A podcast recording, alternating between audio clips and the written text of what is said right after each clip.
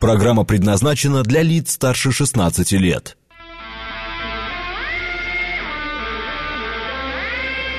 Восемь часов шесть минут, среда, май, день десятый.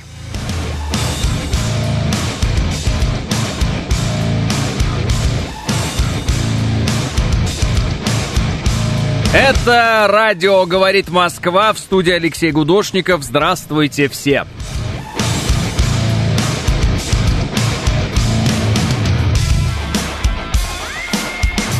Два балла пробки в Москве. Что-то я не верю. Я ехал, ощущение было другое. Сейчас пересмотрим, перепроверим. Три все-таки. Ну, хотя бы три, ладно. Больше похоже на правду. Плюс 11, облачно с прояснениями, и вроде бы начинается потепление потихонечку на этой неделе, вот э, будет теплеть, день ото дня. И это прекрасно. Доброе утро, Алексей, пишет Ники, спасибо. Э, пишут, что почти сотню дронов обезвредили за сутки силы РЭП. В Лефортово у госпиталя два БПЛА посадили. Несколько десятков было э, запрещено, с терри... запущено с территории России, в том числе и самолетного типа. Помните, все жаловались на перебой GPS. Э, как показала практика, полностью оправданные меры, пишет Василий. Я даже знаю, Василий, где вы это прочитали. В Рыбаре. Спорим? Или не будем спорить? Не будем спорить, Василий, мы все знаем, где вы это прочитали. Э, официальной информации по этому поводу нет. Э, почему на вашей заставке именно группа Корн? Вы же, вы, это вы ее выбрали? Если да, то у вас хороший вкус. Понимаешь, человек сам задает вопросы, сам отвечает, спасибо большое. Не собираетесь ее менять? И надо было в конце дописать, Р. Наверное, нет, вот так. И я бы просто прочитал и все. Вчера в Москве был салют, и на Украине был салют, но есть нюанс. Пишет э, Маугли, переделывая всякие разные э, анекдоты для взрослых. Ем хот-дог, слушаю эфир, жизнь прекрасна, пишет Данил. Данил, переходите на блины, а так, конечно, все прекрасно. А, обалдеть, из Балашихи видна башня на Котельнической набережной, пишет Мышел. Э, какая такая башня на Котельнической набережной. Э, уже были публикации в СМИ, что у России остались только танки 40-х годов. Но э, на основании анализа парада в Москве, пишет Панк 13. Да-да, это Рёбки, или как он там, э, этот э, знаменитый журналист немецкий, в кавычках журналист, а, в кавычках, ну, он знаменитый, но го- горе-журналист, знаете, такое. И он, значит, по-моему, по-моему, это он, э, посмотрел на парад Победы в Москве, увидел, что там только танк Т-34 проехал и сказал, что это связано с тем, что у России закончились танки. А, ну, в принципе, а, знаете, если мы от таких людей, как э, бывший журналист Невзоров, э, слышим, что Гагарин в космос не летал, ну, от псевдонемецких журналистов мы можем услышать, что у нас танки закончились. Слушайте, а от украинских экспертов мы слышали, что у нас ракеты закончились. Вот все у нас, видите, закончилось, а они все никак не наступают, и никак у них контрнаступ, видишь, их идет, не идет. Как бы они, вот, у нас уже все кончилось, у нас уже, мы чисто палками бьем по дронам просто, банками с огурцами, да, вот как э, мы просто узнали, что на Украине есть бабушки, которые банками с огурцами сбивают дроны, и э, взяли это на вооружение, и теперь рой дронов украинские, ну, мы разбили просто огурцами, у нас, как говорят, на югах купорки много, вот, купорка, знаете, или не знаете. Пригожин будет, ли, э, э будет отвечать э, Кадырову? Интересно, пишет АМС. Ой, вам это все еще интересно? Э, я много следил за всем, что говорит Евгений Пригожин. В какой-то момент я запутался, кому он и что говорит, и то ли он ругает, то ли он хвалит, то ли он ссорится, то ли не ссорится. В общем, эксцентрично он себя ведет, и поэтому я не понимаю, короче говоря, э, какой результат он хочет достичь в этом смысле. Какую дезинформацию из России присылают Блинкину? Что он там гундит, пишет Эдмон. Ну, я думаю, Эдмон, речь идет о том, э, что Украина постоянно поставляет ему информацию о том, что Россия вот-вот раз, разбита уже. Танк один остался, Т-34. Вот. Э, ничего нет, ракет нет, Россия стоит на коленях, э, вот, убирает со своего флага красный цвет, оставляет только белый, признает, что, значит, заявляет, что Гагарин в космос не летал, готовы все переливания крови сделать, чтобы избавиться от русской крови внутри себя. Вот примерно так ему докладывают, а потом выясняется, что нет. Мне кажется, он расстраивается по этому поводу. Отсутствие авиации на параде о чем говорит, пишет Маугли? О том, что ее не было на параде, и все. А, ну, не, правильно, авиация тоже у России закончилась, я забыл. Мы, мы же рассуждаем как журналисты, э, эти, немецкие журналисты. Но, но этот единственный танк можно уничтожить только двумя стами леопардами, пишет Фоул. Э, естественно, и нужны F-16 срочно э, против авиации, которой у России больше нет как вы понимаете, да? Вот. Э, очень тронул концерт в Ивангороде, э, который и жители Нарвы с другого берега смотрели, пишет Верунчик. Да, громко. Я посмотрел видео, там громко. А, кстати, всех с Днем Победы, ведь я в радиоэфире не поздравлял еще вас с Днем Победы, так что всех с Днем Победы. Э, Приветствую за победу, за нашу победу, пишет Дмитрий Чехов. Э, долго смеялась от поста, где Америка сказала, что именно США победили во Второй мировой войне, пишет Амирка. Да, это Карин Жан-Пьер, э, это пресс-секретарь Белого дома, по-моему, она что-то такое. Она заявила, что, в общем, Америка победила во Второй мировой войне, и они это празднуют. В общем, хочется поздравить с этим Карин Жан-Пьер, тем более раз уж вам смешно было, не все же мой пост видели, не все же на меня подписаны, да? А некоторые еще негодяи отписываются, бывает. Вот. Э, мы все прекрасно знаем, просто давайте пройдемся по азам истории. Э, естественно, Америка победила во Второй мировой войне. Э, произошло это, соответственно, в, вы знаете когда? Во Франции в 43 году в кинотеатре был расстрелян Гитлер отрядом бесславных ублюдков. Все. Соответственно, больше как бы, добавить нечего, тут уже ясно. Вот. Единственное, что, конечно же, еще есть на этом фоне выступление Капитана Америки против Красного Черепа. А, вот. Красный Череп был низвержен и отправлен к вратам после, ну, с которых потом сбросили э, Небулу. Ну, вы помните об этом. По-моему, да, так ее зовут. Так что э, на параде показали ровно то, чего достаточно для аннигиляции ЕС, США и Британии. Остальную технику они на Украине и так видят, пишет Кирман. Э, леса горят, например...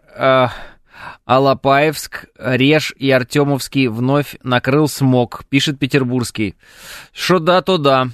Сбросили Гамору и черную вдову Наташу, пишет Всеволод. Точно, Гамору сбросили, я забыл совсем. Вот видите, Всеволод, э, я, вот мы в России постоянно пытаемся переписать историю. Объективности ради, да, вот постоянно пытаемся переписать историю. Вот. Отнимаем эти героические подвиги американские у американских же э, граждан. Как майские без отопления 0-2? Это нормально, пишет Юрий Лебедев. А, да вы же знаете, когда включают отопление, а когда выключают. Когда температура переваливает за там что-то 8 градусов в среднем, что-то такое. Значит, перевалила температура. А вчера же днем тепло было, чего я не понимаю. Да и в конечном счете у вас что, куда-то делись одеяла? И вообще, хватит, чего пристали, а завтра вам уже будет жарко. Вам уже сегодня вечером будет жарко. Серьезно. А через полмесяца вы будете ныть, что да как так, кондиционер не справляется, вот это вот все.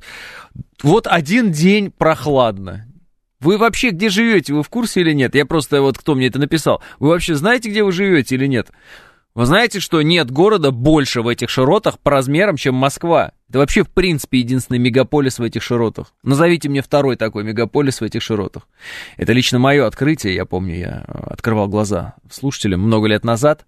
Вот. Идея понравилась, кстати, ну, на непокойном, но тем не менее Сергею Доренко, я слышал, но я повторял. Ну, подумайте, у кого есть еще мегаполис в этих широтах? Только не надо мне называть всякие какие-то непонятные деревни, типа Хельсинки, там вот это вот все, вот эти Стокгольмы. Я там был, я знаю, это, это пригород, это, ну нет, Химки побольше все-таки. Это неинтересно, даже говорить об этом мы не будем, просто говорить об этом мы не будем. Северная, настоящий северный мегаполис, он один, только Москва и все, и больше ничего нет. Питер, Питер маленький, Питер маленький. Во-первых. Во-вторых, э, вода смягчает климат.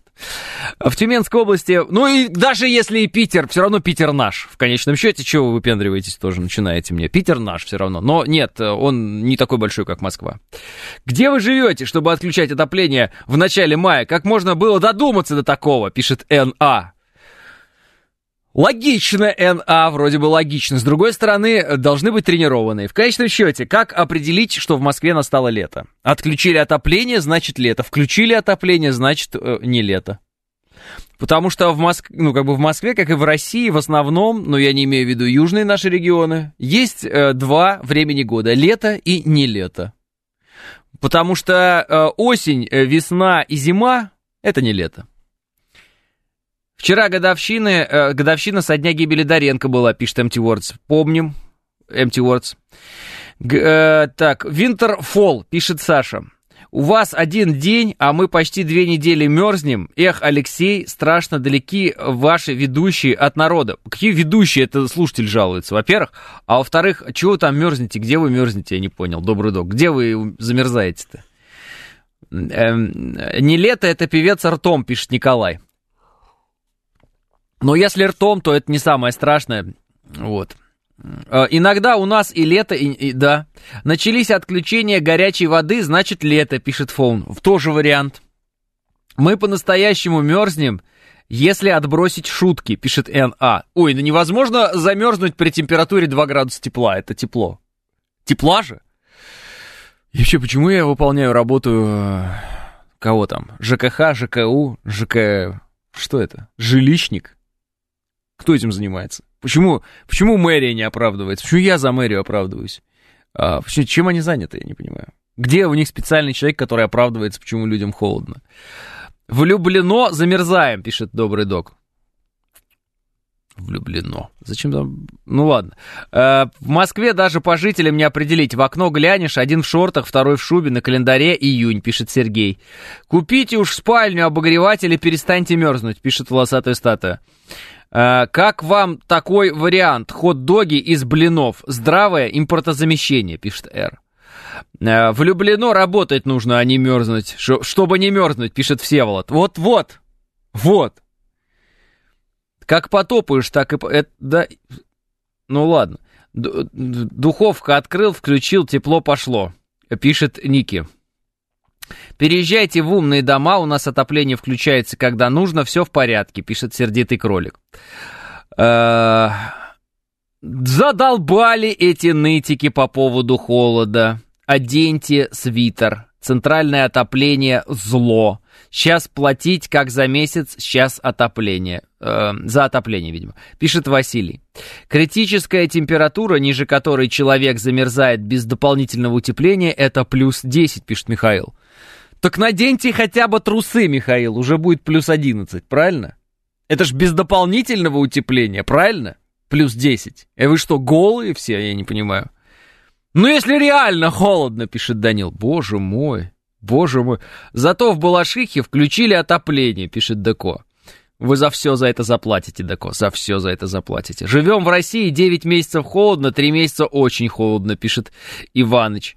Э, в Люблине все по утру москвичи спешат к метро, пишет э, профьюзер. Мерзнут они, погода такая. Не май месяц, пишет Эдмон. Правильно. Не май месяц. Плита, э, всего-то 10 мая, это не май месяц. Плита, газ открыть, огонь не включить, человек мерзнуть, кажется, он скоро умереть. Пишет. Что это значит? Вообще, уехали на дачу, печь греет отменно, пишет Т. А Мурманск? Это единственный город с таким населением за полярным кругом, пишет Василий. Да, но это не мегаполис, но Мурманск это вообще, это, это не просто Мурманск, это аж Мурманск в связи с этим, как говорят местные. Я слыхал. А, да позавчера было холодно, на участке работать было плохо, пишет э, Энди Ди. Катастрофе, пишет Ники. Кота надо завести, чтобы не мерзнуть, пишет Павел. В смысле? Как связан кот и не мерзнуть? Мне просто интересно. В смысле, животные жиры греют или что, я не понимаю. Всех москвичей в Мурманск отправить, пишет 506. Так это надо сначала хотя бы одного найти москвича. А, Картинка про флаг Китая лучшее, настроение на весь день, пишет Александра. Вот Александра подписана на мой телеграм-канал, который называется «Гудошников», поэтому и смешно, и на весь день хорошее настроение. В теплице помидоры померзли, пишет Виталий. Кондиционер на тепло тоже работает, пишет Сергей. Э, завел кота и собаку, они сами мерзнут. У меня есть кот, и он мерзнет. Кота завели, мерзнем. Вот это сообщения идут. Почему в Америке летом ходят в кожаных куртках, пишет Дягилев. Хм. Почему в Америке летом ходят в кожаных куртках? Минута пошла. Есть идеи? Почему в Америке летом ходят в кожаных куртках? В кино крутые мужики с цепочками. Вы скажете, с цепочкой. Я скажу тогда не с цепочкой, а с кожанкой. Ну, давайте. Наркоманы им холодно, потому что американцы тупые. Наши байкеры тоже круглый год в коже. По городу ходят. Температура тушек у кошек 38-39. Хм. Еду, наши байкеры тоже летом ходят кожи на кустах, пишет Зизидрон. Да, Зизидрон, автозамена у вас работает отменно, это правда. Еду, наш байкеры тоже ходят летом кожи на кустах. Угу.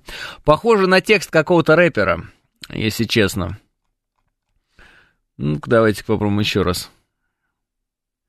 На, улетела. Гениальная была фраза. Ну ладно. Могу себе позволить. Да, как кожанка лучше пули задерживает, пишет Олег. Памятник всем собачатникам. Выгуливать собак в любую погоду это подвиг, пишет Игорь. Бронежилет прячет под кожанкой. Хорошо, если... Да, понятно. Говорить по-русски никто не понимать, моя очень зол, пишет Всеволод. А, а в апреле все бухтели, почему отопление не отключают, пишет Лина. Кстати, от того, что не топят, многие греются газовыми плитами, а потом взрываются или задыхаются, пишет Николай. Какой ужас. От того, что не топят в мае, люди греются газовыми плитами, задыхаются и взрываются в связи с этим. Слушайте, э, такая история, я вам расскажу есть такие специальные батареи, они даже выглядят как батареи, но работают от электричества. Ну, такие вот официально продаются всякие производители разные есть. А, там смысл какой? А, вы включаете в, роз... в резеточку эту батарею, она выглядит как батарея, такая на колесиках ее катать можно. И э, она греется. В связи с тем, что она сама греется, ну, нагревается, вот, она начинает нагревать воздух вокруг себя. А, и в конечном счете в комнате, в которой расположена эта батарея, становится тепло. Возможно, это как-то, как-то поможет. Я не знаю, я не уверен. Я не уверен, что это поможет, но, возможно, это решение ваших вопросов примерно, если купить такую батарею, я думаю, лет на все годы вашей жизни останется. Ну, мне кажется, оставшиеся. Нет? Можно в квартире шашлыки на мангале сделать, будет тепло, пишет 506. Лучший инфракрасный обогреватель, он нагревает предметы, пишет Максоник. Как вы относитесь к последним высказываниям? О, никак, каламбур, никак. Никак. Я это уже эти высказывания не могу. Все, спасибо большое.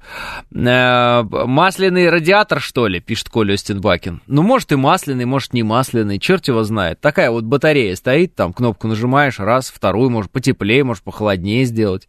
Удобная вещь. Я в своем доме живу, еще в апреле отопление газовое выключил, ненавижу жару и потные Руки, естественно, код Z написал. Естественно, код Z написал э, э, руки. Масляный калорифер пишет Иван Крылатый. Не, ну калорифер это дорого, я про батарею говорю. Я же понимаю, в магазин придешь, скажешь, мне масляный калорифер. Ну, это 1100 сразу, правильно? А если мне батарейку погреть там, ну, 1005, правильно? Калорифер. А если он еще будет там oil калорифер, то все, кранты. Дома действительно холодно, а скоро выборы мэра, пишет Максим. Ну, тогда вас и согреют, Максим. А, они же не сегодня и не завтра. Дровами греться надо или торфом, пишет Фоун. Э, конвектор купите на 200 киловатт, видимо, и будет тепло и даже жарко. У нас такая электробатарея стоит, спасает слабо от бетона холод, пишет Ольга. Ольга, а окна есть в здании? Ну, просто хочу спросить, я на всякий случай, я не то, что я без вызова, имейте в виду, я просто вот хотел спросить, а окна в здании есть и двери?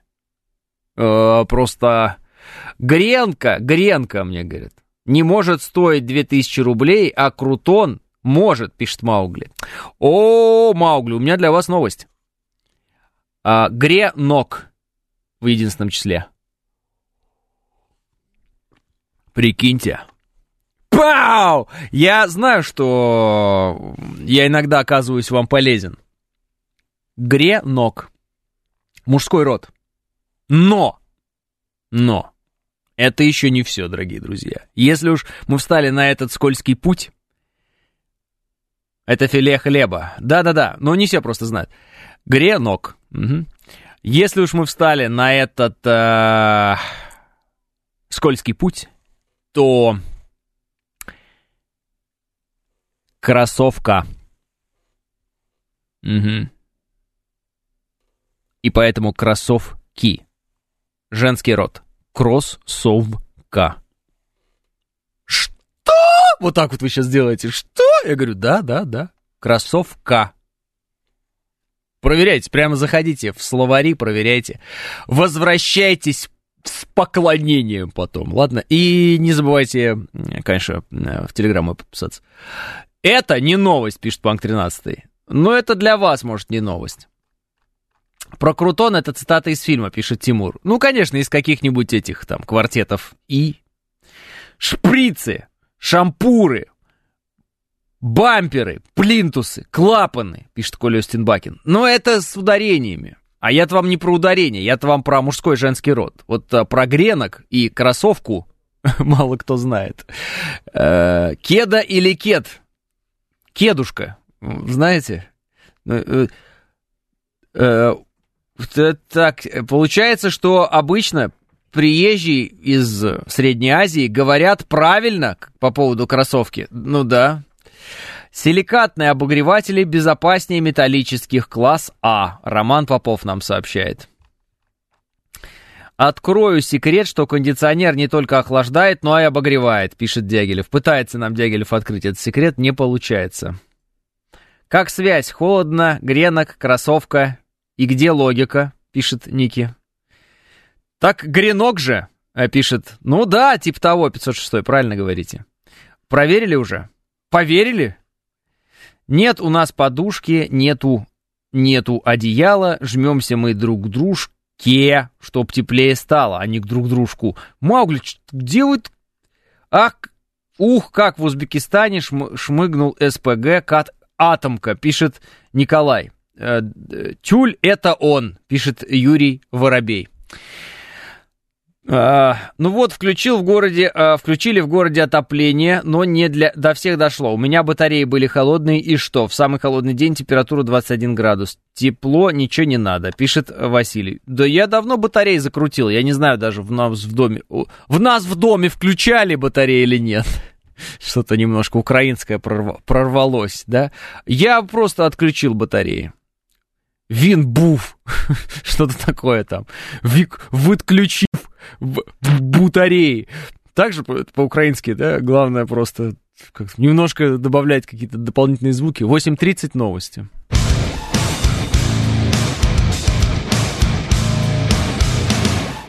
Восемь три четыре в Москве. Это радиостанция «Говорит Москва». Э, в студии Алексей Гудошников. Всем еще раз здравствуйте. Помогите разобраться в Пушкине территориально. Это в Подмосковье или в Питере? В Питере э, Пушкино. Вроде, да? Э, недоумеваю, почему же у нас народ такой нежный, те, кто мерзнут, могут сказать, какая по факту у них температура в помещении была в это время. В градусах не удивит, если порядка 20. Вот бы их в Англию, где температура в спальне плюс 14, это нормально, и не жалуются. Сразу скажу, в Англии их не была, но точно знаю. Есть достоверные источники. Каждый год одно и то же в период межсезонья, то жарко, то холодно, пишет баба Оля. Баба Оля, это наследие Советского Союза. Э, действительно, многие говорят об этом и э, подтверждают, что нигде в мире, ну или почти нигде в мире, а может быть вообще нигде в мире, вот таких, такого вот безобразия, в хорошем смысле, с отоплением, как у нас, нет. Почему? Потому что и отопления нет. А у нас вот принято, знаете, как это, отапливать улицу. Такая есть фишка. Ну, то есть, э, сильно постарались, на самом деле, в Советском Союзе, наши предки, вот, э, ну, может быть, вы конкретно старались тоже, я не знаю вашего возраста. И поэтому у нас отопление это что-то абсолютно адекватное в порядке вещей, и этого должно быть много и постоянно, и зимой надо с открытой форточкой проводить время и говорить, эх, какие батареи огненные, вот так вот. И ни у кого такого больше нет э, в мире. Я вот не знаю, как это проверить, но где я был там? В Финляндии я был, в Швеции был, в Дании был, в Норвегии не был. Но я не думаю, что там ситуация сильно отличается. А в Германии зимой, наверное, я не был, да? Ну, короче говоря, может и в Германии был, не помню. Э, смысл такой, э, там такого отопления, как у нас, нет. А, Алексей Пушкина, это Московская область, а в Питере город Пушкин. Точно, точно. Алра, правильно, наоборот все. В ваших панельках тепло не держится, у меня все норм тепло, пишет Андрей. В панельках, кстати, достаточно тепло, если стоят нормальные окна. Вот, не те, которые старые и там из щелей из всех дуют, а если пластик ставят люди, в принципе, там в панельках я не помню, чтобы я замерзал. «Заведите себе жену и грейтесь на здоровье», — пишет рука-нога. Вот это отношение к э, женщинам как к животным, заведите себе жену. Понимаешь, что?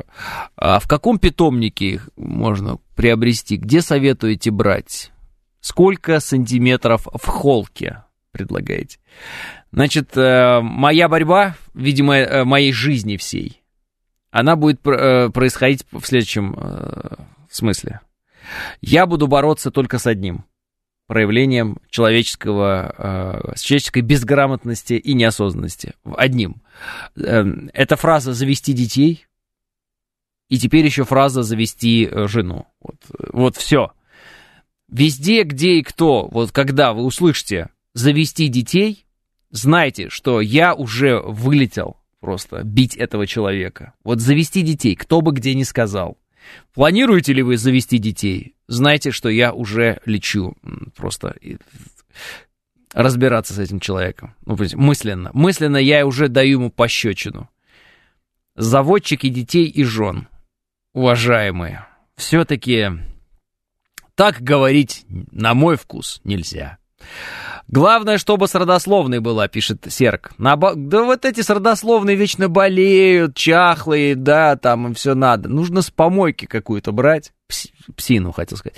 Вот, с помойки какую-то, понимаешь, чтобы немного хотела. И тогда будет преданная, постоянно будет рядом крутиться, правильно? А вы говорите. Ну, жен разводят в Дубаях вообще, пишет Панк 13. Неправда, Панк 13. В Дубаях жен никто не разводит. Наоборот, что завелся, Леха? Да пытаюсь донести до людей одну и ту же информацию, потому что как не включу где-нибудь какое-нибудь кино, не кино, как про детей не говорят, завести детей. Что значит завести детей? Что за чушь? Как можно завести детей? Что завести? Родить их надо. Ёкарный бабай. Родить. Завести детей. Че там, какой-нибудь квартет И по этому поводу не шутил, ничего? Нет. Значит, никто и не обратит внимания. Один я страдаю просто от этой фразы. Гришковец, может, концерт даст. Живой же он еще. Кто-нибудь, обратите внимание, что фраза «завести детей» тупая. Кто-нибудь расскажите это всем нашим людям, я вас умоляю. Есть какие-нибудь знаменитые люди, которые могут это рассказать всем? Э, обратите на это внимание, пожалуйста. Я брал из деревни, там самые нажористые, пишет Виталий. Хотите переключить внимание о социальных проблем с отоплением на всякую ерунду, пишет мастер. А, так я просто обсуждал проблему с отоплением как какую-то ерунду. Я просто не знал, что эта проблема важная. Тебе важно отопление? Нет, нам вообще плевать здесь на эту социальную проблему. Мы не думали, что это... Я думал, что это мы... Все тогда, возвращаемся к обсуждению социальной проблемы отопления. Друзья, друзья, вы там что, замерзли все? А, как согреться? А, живя всю жизнь на севере, а, вот, как согреться? А, мыльные оперы посматриваем, обычно там про детей. Сам грешен, пишет Алексей. Да нет, везде. Сейчас что-то завести детей. Хватит ныть мерзлякам, отлично сейчас в квартире, спится замечательно, пишет Ларек. Ларек, не поверите, вот сегодня всю ночь я страдал, я страдал, страдал, никак вообще сон не шел. Вообще не шел сон. Думаю, что не так, что не так. Потом думаю, да ну к черту, прям балкон открыл. И все, и прям классно просто лег спать, отлично прямо, вот прям в холоде вот в этом, прямо вот все, что с улицы было, все влетело в комнату, и так хорошо стало, отопление не работает никакое. Так невозможно же, душно и так, без всякого отопления. Вчера вернулся из отпуска из Ташкента, дома прохладно, хорошо, пишет Павел. Можно купить компьютер с начинкой AMD, она хорошо греется, пишет волосатая статуя. А, в обе стороны работает. Женщины тоже говорят, заведи мужика в доме, пишет Ольга. Плохо это плохо. Плохо. Очень плохо. Только что на дороге встретил одного персонажа. Вначале он не давал перестроиться, а потом еще средний палец показывал, пишет Солдим. Странно, Солдим, я вроде бы здесь, а вы меня встретили на дороге. В прошлом году отопление отключили 21 мая, а включили 15 сентября, пишет э, Григорий. А, было про завести детей в КВН. Берешь ручку запуска и кр-кр-кр заводишь ребенка, и он начинает орать, пишет Панк 13. Слабовато, конечно, но хорошо, хорошо. Это старый КВН или новый КВН? Надо иметь талант, чтобы так сжигать эфирное время, пишет Сергей Чеплыгин. Потому и работаю здесь, Сергей. Так как же и завести уголовное дело? Бесит, пишет Андрей. Ну, по поводу завести уголовное дело, не знаю, меня никак не бесит. Вот объясните, почему, Андрей? Я просто про детей завести и жену завести. Это как, э, ну, просто это про собак говорили всегда. Завести там щенка, завести там кота, завести. То есть это про скотину вообще-то. Если, конечно, относиться к детям как к скотине и к жене, то, наверное, завести. Я только поэтому так говорю. Вот. Просто есть формулировки исторически выверенные, типа «жениться». Это и есть завести жену. Только завести жену это как к скотине, а жениться это как к человеку. Понимаете? Родить, завести детей. Что это такое? Э, дело возбуждают. Юристы поймут, пишет Андрей. Смотря кто. Знаете, иной раз смотришь, а, ну, ну вы знаете. Э, уголовное дело возбуждают, пишет э, Сергей. Ну ладно. А почему? Вот я вам объяснил, почему детей нельзя заводить, их надо рожать. А почему уголовное дело возбуждают, а не заводят? Почему нельзя завести уголовное дело? Почему его можно возбудить? Что значит возбудить уголовное дело? Что, что это значит? Почему так? Вот, вот давайте, давайте. Вот вы так сказали. И, э, юристы, объясните, в чем фишка-то? Когда холодно, жаловаться, что холодно. Когда жарко, жалко, что жарко. Человеку не угодишь, пишет Виктор П. Э, уголовное дело надо начинать, пишет сервисный центр. Возбуждать дело прям как с женой получается, пишет 506. Потому что так указано в Уголовно-процессуальном кодексе, пишет Алекс. А почему так указано в Уголовно-процессуальном кодексе? Бесит фраза «денежные средства». Средства? Средства. А, УПК так формулирует. Значит, возбуди... Почему возбуждают? Они шьют, мне говорят. Завести жену просто, достаточно батареи коробка. Ну ай. Потому что депутаты озабочены, пишет Алекс. А, давайте разберемся с, этимо... с этимологией слова завести. Давайте. Завести. О чем вообще разговор? Завести. Так. Заведу, веду, ведешь, завел, вела, ло, заведший, заведенный, заведен, заведена, заведено, заведя. Так, ладно. Толковый словарь. Угу, угу. Ведя доставить куда-либо угу, лошадей.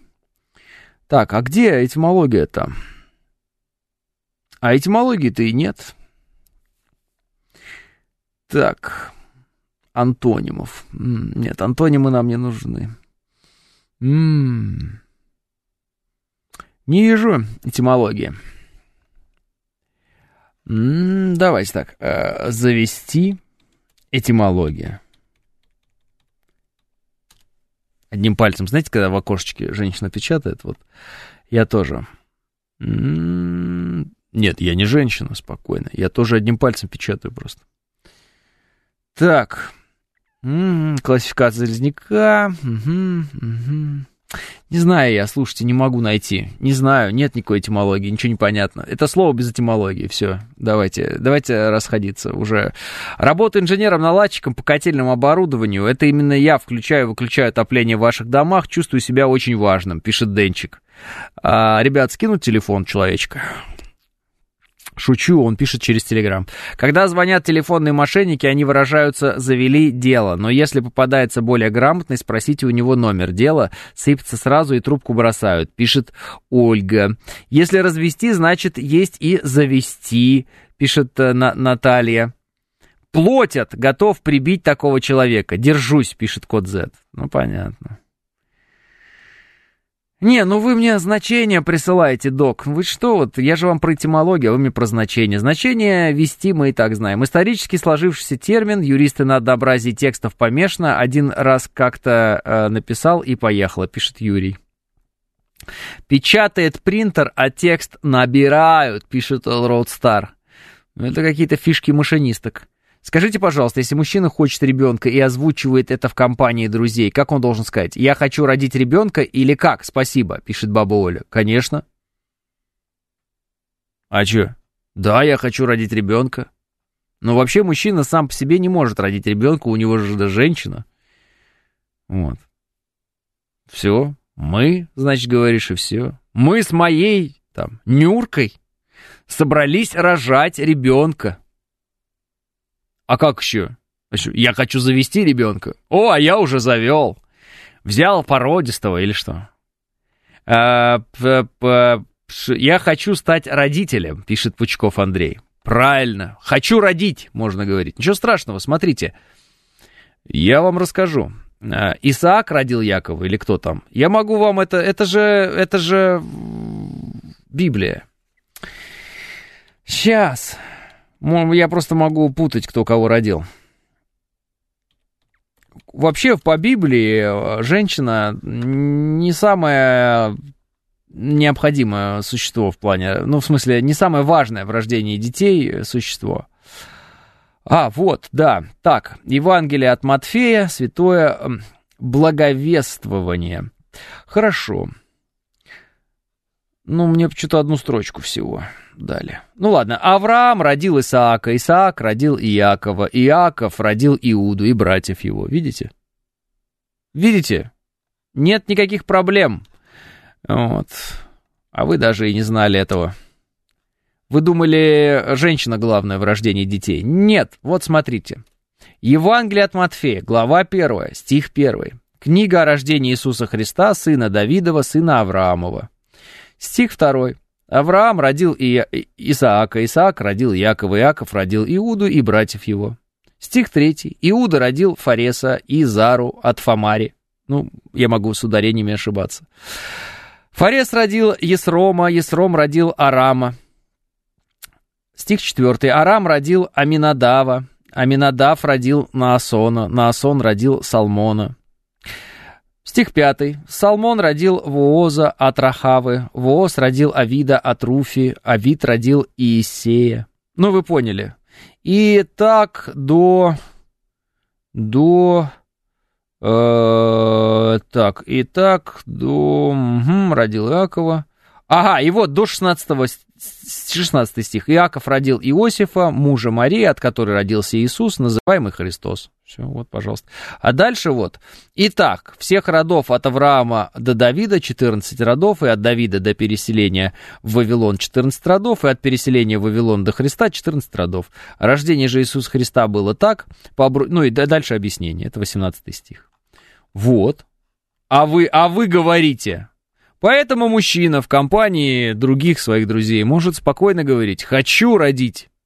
И если кто-то в мыслях своих согрешил, так это его проблема. Так это его проблема. Это значит он, понимаете, глупый, а не тот мужчина, который говорит, что он хочет родить.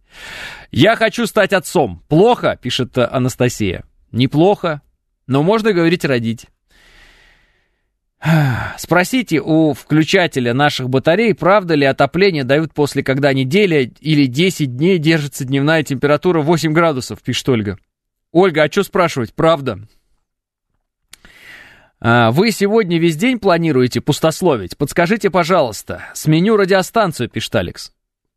Эй, Алекс, за совершенно небольшое время вы узнали, что кроссовка – женский род, а, гренок – мужской род, а, вы узнали также а, начало а, Евангелия от Матфея, чем теперь можете козырять.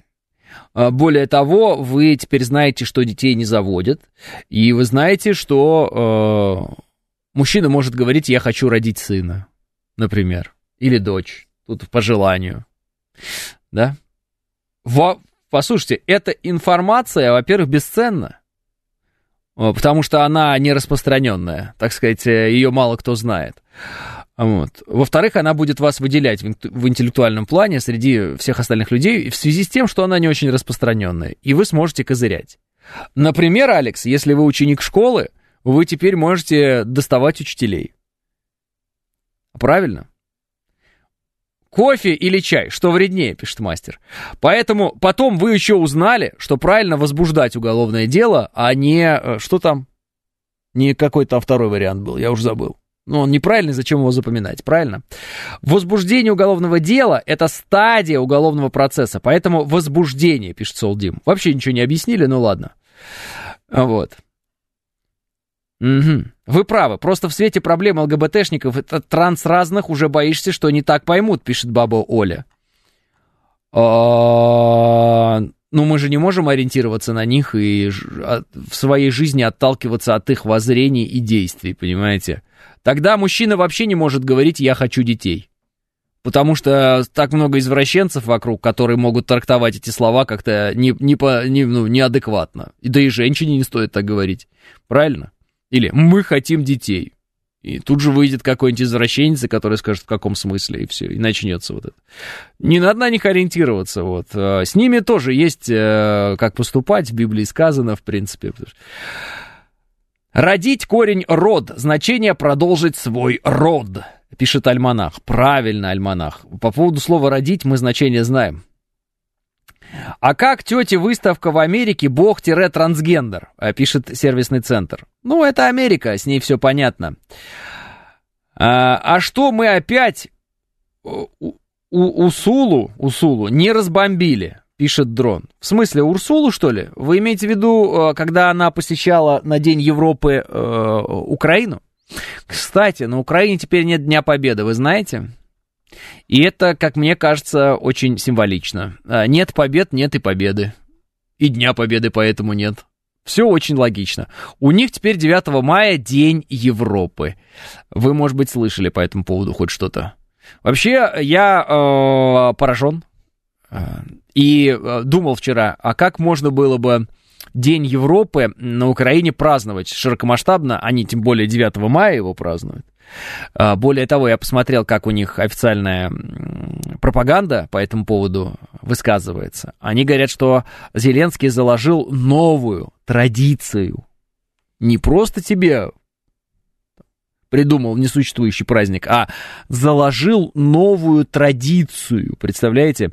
Поэтому нужно, конечно же, чтобы этот праздник, да, День Европы, 9 мая на Украине, он оброс какими-то своими фишками, если так можно выразиться. И вот я думаю, а что это могло бы быть? Что это могло бы быть? Какие варианты? Гей-парады в Киеве будут проводить? Миш Николаев, это уже давно, это уже ничего нового там нет, поэтому давайте дальше. Это уже пройденный этап для Киева. А, не-не, по-моему, он перенес на 8 мая. Зелье, почитай, могу ошибаться. Так, э, подождите, он перенес на 8 мая ничего, потому что 8 мая он отмечает, э, значит, вторую мир... Что-то, как... что-то по, по День Победы во Второй мировой войне. Но, правда, во Вторую мировую войну э, никто 8 мая не побеждал. Вторая мировая закончилась в сентябре. То есть там у них какой-то день памяти и скорби есть. Э, вот. 8 мая знаете, да, у них там на Западе. Все. А День Победы, он классический, 9 мая. Вот. Еще в 13 году в Одессе знали, когда День Победы. Э, сейчас уже не знают. Всего-то 10 лет прошло, а уже не знают, когда День Победы, представляете? Э, День Европы празднуется в кожаных шортах и розовых лосинах. В случае Украины лосины желто-жовт... Ж... Жовто-блакитный. Господи, зачем вы так вот издеваетесь надо мной? А, а, Зеленский в празднике День Европы пропустил слово «взятие». День взятия Европы звучит нормально, пишет Юрий. А, ну, в случае нынешнего киевского режима, если взятие, то явно не... Для Европы, День Европы празднуется в кожаных... Да, это мы видели. Скорбят, что СССР победил, пишет Евгений. А, наверное, это День Европы и примирения с нацистами, наверное, пишет Андрей. Скорее всего. Ну что, какие-то нужны же традиции, вы могли придумать. А, будут, видимо, скорбеть по невинно убиенному фюреру, пишет Эдмон. День Европы с голой. Ну, понятно, Григорий, понятно. А, эта рифма нам известна уж давно. Ладно, вас не цепляет эта тема, я чувствую. Про батареи было вам интереснее. Да? Вам не интересно вот про это все. Вам интересно про батареи. Так это День Евросоюза, пишет Андрей. День Европы — это День Евросоюза? Ну ладно, поздравляем тогда всех украинцев с Днем Европы и Евросоюза, которые они теперь будут по доброй традиции новой отмечать 9 мая. А ведь э, других дней в календаре ну никак не нашлось, как вы понимаете. Из 365 дней был выбран именно праздник Победы, чтобы отмечать День Европы. Вообще, конечно, поразительная история. Вот, если так задуматься, представляете, да? А, но я не могу сказать, что это потомки нацистов, я имею в виду вот нынешние европейцы, хотя прям напрашивается эта формулировка, вот. Э, но это удивительно. 9 мая, в день, когда мы отмечаем победу над нацистской, фактически не только Германией, но и Европой, на Украине теперь отмечают День Европы. Вы знаете, все-таки так вот и выглядит позорище. Вот если так вот откровенно прямо, если прям совсем честно, так и выглядит позорище. Прямо тухлое, вонючее позорище. Есть у меня такое ощущение. Вот не хотел я эту тему с вами обсуждать, вот не хотел, знаете, почему не хотел? Потому что не хотел э, лишний раз вот вообще переживать эту эмоцию дополнительно. Но ведь все-таки, но ведь все-таки, вот откровенно говоря, но они же просто пали ниже некуда. Я имею в виду вот этот, э, ну, киевский режим и все, кто разделяет его взгляды. Они же все-таки пали очень низко. Я не знаю, есть ли что-то ниже. Есть ли какие-то вообще измерительные приборы, которые позволяют определить, э, насколько низко они пали? Они же прямо валяются в грязи. У меня такое ощущение.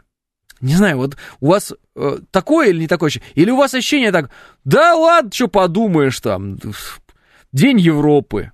Ну, просто у меня полное ощущение, что они, они хотят нас уязвить таким образом, правильно? Ну, они хотят нас уязвить, и они хотят в этот момент еще Европе приятно сделать. Ну, послушайте, ну они же прям натурально вот набирают вот, вот, вот, ну, вы знаете, да? А, ну, вот этой вот слюны какой-то, или как это называется, вот по небу, которая сзади стекает, а вот, вот, вот, вот с таким, знаете, с хрипящим звуком мокроту набирают и прямо плюют на могилы своих отцов. Это поразительно. Как им, им это удается? Я, честно говоря, не думал, что ну, настолько это можно делать. Это странно. Это, правда, странно. То есть, допустим, ты не любишь Россию, допустим, ты по какой-то причине не любишь всех русских, там, ну, вот ты с ума сошел, ладно, причем ты сам русский, но, допустим, что заставляет их сносить памятники своих же отцов и дедов и плевать прямо на их могилы?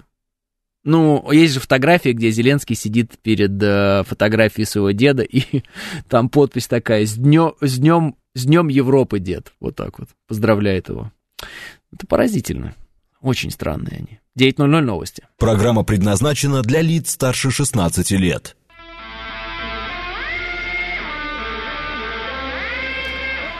Девять часов шесть минут, среда, май, день десятый.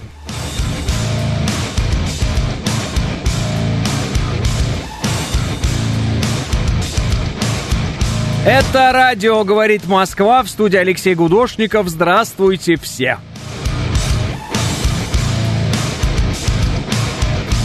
А вот 17-й мне говорит, а в чем смысл русской поговорки «хорошо там, где нас нет»? Сейчас расскажу.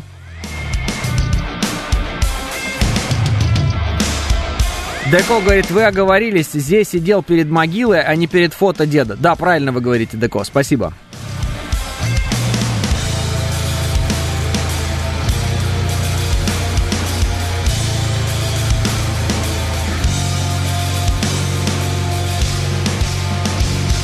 Алексей, за нашу многовековую историю было много побед. Почему мы отмечаем только Великую Отечественную войну, пишет Рука Нога. Ну, э, широкомасштабно мы празднуем победу в Великой Отечественной войне, Рука Нога, по одной простой причине. Во-первых, мы э, глазами своими видели ветеранов. Некоторые из этих ветеранов еще живы. Это самый крупномасштабный конфликт в истории человечества как таковой. Э, вот несколько причин. Вот несколько причин, э, по которым э, это происходит. Вот. И еще потому, что нам, ну, как бы хотят доказать некоторые, э, что мы зря это делаем, и зря мы отмечаем победу, да, в, в Великой Отечественной войне, что мы это делаем как-то неправильно и хотят снизить значимость для нас этой важной даты. Обратите на это внимание. В чем смысл русской поговорки «хорошо там, где нас нет»? Да, а, все очень просто. Это та же самая фраза, что и нет пророка в своем отечестве. Это та же самая фраза, что в чужих руках всегда толч... Э, шучу. Значит, э, смысл заключается в том, что вам кажется, что там, где вас нет, там хорошо. Ну, то есть, в Америке вот хорошо, а вот у нас-то плохо, а вот в Америке-то люди живут. Обычно говорит человек, который в Америке сам не живет. Как только он будет жить в Америке, он будет рассказывать про Америку не очень. Вот в Дубаях, в Дубаях, вот там-то жизнь. Ну, то есть, хорошо там, где его нет, где нас нет, потому что мы не можем оценить э, реальное положение дел, а можем только жить своей фантазией. А фантазия всегда все немножечко приукрашивает, правильно? Вот. Человек съездит в отпуск куда-нибудь и думает, что все люди, как вот он в отпуске там жил неделю, там все люди так живут. А так нет, неправда. Там люди на работу ходят, им тяжело, они устают, им надо воспитывать детей и все такое. Весна в Париже, но недоволен обычный парижанин, пишет э, Григорий. Это война, в которой нас не просто хотели завоевать, а физически уничтожить по расовому признаку. Это наш день рождения, Алекс Поляков говорит. В принципе, да, согласен с вами. А где же вас нет, пишет Андрей. Так, Андрей, смешно, конечно, но там смысл в том, что это кто-то, кто говорит, он как бы про себя говорит. Хорошо там, где нас нет. Да? Просто человек реально не знает, может быть. Украинцы толкуют поговорку по-другому, пишет э, 17-й.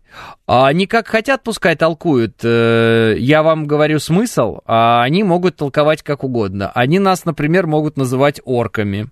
Они, например, могут рассказывать историю о том, э, какая, какая была Великая империя Украина. Там. Они могут все что угодно говорить и как угодно трактовать. Здесь э, только один смысл. Когда человек говорит эту фразу, он имеет в виду, что вот где-то там, э, вот, например, вот начинает какой-нибудь человек э, на Украине рассказывать, э, что там, не знаю, в Америке очень хорошо. И другой ему говорит, да-да, хорошо там, где нас нет, конечно. Вот. Это как бы намек на то, что мужик, э, как бы, перестань ныть. Ну, не обязательно мужик. А, похожий смысл у соседа трава зеленее. Ну, конечно, Ольга, конечно. Конечно. Не украинцы толкуют, а укронацисты, не путайте, пишет Р. А, Р, что-то, знаете, мне все время об этом говорят, и я все время э, говорю «да», но все время думаю, а где же те, которые вот восстанут-то? Никак не, не, не дождусь я, когда восстанут, восстанут. Я сам говорю все время, вот сейчас восстанут, восстанут. Они, они восстанут, и Одесса настоящая есть там. Вот она сейчас восстанет, она сейчас. Эти восстанут, те восстанут, все восстанут. Но не происходит этого. Ну, мне э, объясняют, что люди находятся как в концлагере, и поэтому они не могут восстать и все такое. Ну, хорошо, ладно, я, может быть, что-то не знаю, не понимаю, поэтому каждый раз, когда мне это объясняют, я просто говорю, ладно, хорошо, буду ждать. Все, когда же произойдет вот этот момент. Но чем дольше я жду, что произойдет этот момент, тем у меня меньше ощущений, что он вообще может когда-то произойти. Понимаете, да? Я просто доношу как бы э, свои ощущения, не более того. Это не аналитика, это ощущение. Имейте в виду, это, поэтому я могу в этом суждении э, сильно ошибаться. Оно эмоциональное, оно нерациональное. Да как же они восстанут? Их свои нацисты все восстания подавят. Пытались уже, пишет Р. Ну, не знаю, Донбасс восстал в какой-то момент. Вот. Как-то, наверное, могли бы, может быть, а может и не могли бы, не знаю. Смотрю в Киеве там э, видео всякие разные из ночных клубов показывают – девчонки местные с э, всякими разными иностранцами. Э, говорят из арабских стран, из Турции много. Турция не арабская страна, все нормально. Это я говорю из арабских стран, запятая. Из Турции много. Поняли, да? Ну, поняли. Вот. Приезжают люди, отдыхают, в общем, а, все веселятся, все классно. Все время, знаете, как э, смотрю за тем, как э, некоторые каналы наши начинают обращаться в связи с этим к ВСУшникам и говорить, ну что, Тарас, вот за этих ты погибаешь. Ну, мне кажется, это странное поведение с нашей стороны. То есть вы прям так думаете, что Тарас прям посмотрит это видео с вашим комментарием и такой, да, действительно, а что это я за них-то? Вот так вот вы считаете произойдет? Нет, так не произойдет. Ну, ладно. Эм, таким образом не достучаться до Тараса. До, до Тараса достучаться надо ствольной артиллерии, если только, мне кажется, в данный момент больше никак не достучаться до его восприятия. Вот. Поэтому, ну, а так на видео смотришь, да нет, все нормально себя чувствуют. Так, че? Ну, вот смотрите, вот представьте себе, Представьте себе, завтра нам говорят, ну все, 9 мая – это день единения с Европой. 9 мая – это больше не день победы. Вот представьте, вам завтра говорят. И вы такие, ну ладно. И вот так вот делаете, да? Ну ладно. Понимаете, в чем дело? Все время э, с, с той стороны, с украинской, так скажем, я слышу, слышал, во всяком случае, когда я вообще слушал это все, э, фразы о том, что мы рабы, ну, мы здесь, мы, мы здесь. Не они там, они там свободные люди, вот это все, а мы здесь рабы, мы здесь рабы, рабы, рабы, мы здесь закабалены, у нас здесь мы слово сказать не можем, а они там свободные люди. Но если они там свободные люди, а мы здесь рабы, то и они там свободные люди не восстают против э, того, что 9 мая больше, как бы 9 мая больше его нет, Дня Победы нет, то значит их устраивает, правильно, этих свободных людей? Или нет? Или как? Или вот, ну вот, э, понимаете, все хочу понять. Где эта точка отсчета? И в какой момент э, где-то кто-то... Вы знаете, новости идут. Мэра Одессы арестовали. А что его, интересно, арестовали? Может, что-то такое сказал? сказал там, за Россию там, все. Одесса всегда была русским городом, вот так вот, может быть. Да нет, не было такого, не сказал он такого. Так, что-то какие-то у них там между собой терки, и он в этих терках что-то где-то там не, не, неправильно сделал, какие-то там уголовные дела, что-то между собой там не поделили, ой, ну и все. И что-то смотрю, все так радуются по этому поводу у нас там. От мэра Одессы там взяли, а этого взяли, а это, с таким упоением это все обсуждают. А что обсуждать? Какая вам разница? Ну, сегодня этот мэр Одессы, завтра другой мэр Одессы. Если он мэр Одессы, он что, значит, сразу прямо такой хороший человек, что ли, или что? А что, если там вообще сплошь уже такие люди? Ну, почти. Ну, не все, но многие. Что если, что если единицы остались э, наших? Что если единицы остались одесситов? Давайте так. А вот то, что сегодня э, там происходит, это вообще должно называться не Одесса, а как-то по-другому. Был там какой-нибудь населенный пункт до Одессы, до того, как империя построила там все. Создала этот город с нуля. Что там что-то был какой-то населенный пункт, он как-то назывался, вот так надо называть его, что, надо, пора, понимаете, в рамках борьбы с русским миром и в рамках дерусификации, конечно, переименовывать придется и Николаев, и Одессу. И вообще все надо переименовывать. А иначе как? А, напомните, пожалуйста, почему Сергей Леонидович был против празднования Дня Победы, пишет Наталья. Я бы напомнил вам, но он был за празднование Дня Победы, и ни разу я не слышал, чтобы он был против, поэтому я бы обязательно напомнил, если бы это было так. Беда объединяет даже те, кто был против. Более того, он утверждал, что это а, единственный праздник у нас. А, беда объединяет даже те, кто был против Зеленского, теперь за него. Это примерно так же, как сейчас в России все оппозиционные партии перешли на сторону власти, пишет Эдуард. А, да нет, Эдуард, очень плохие примеры.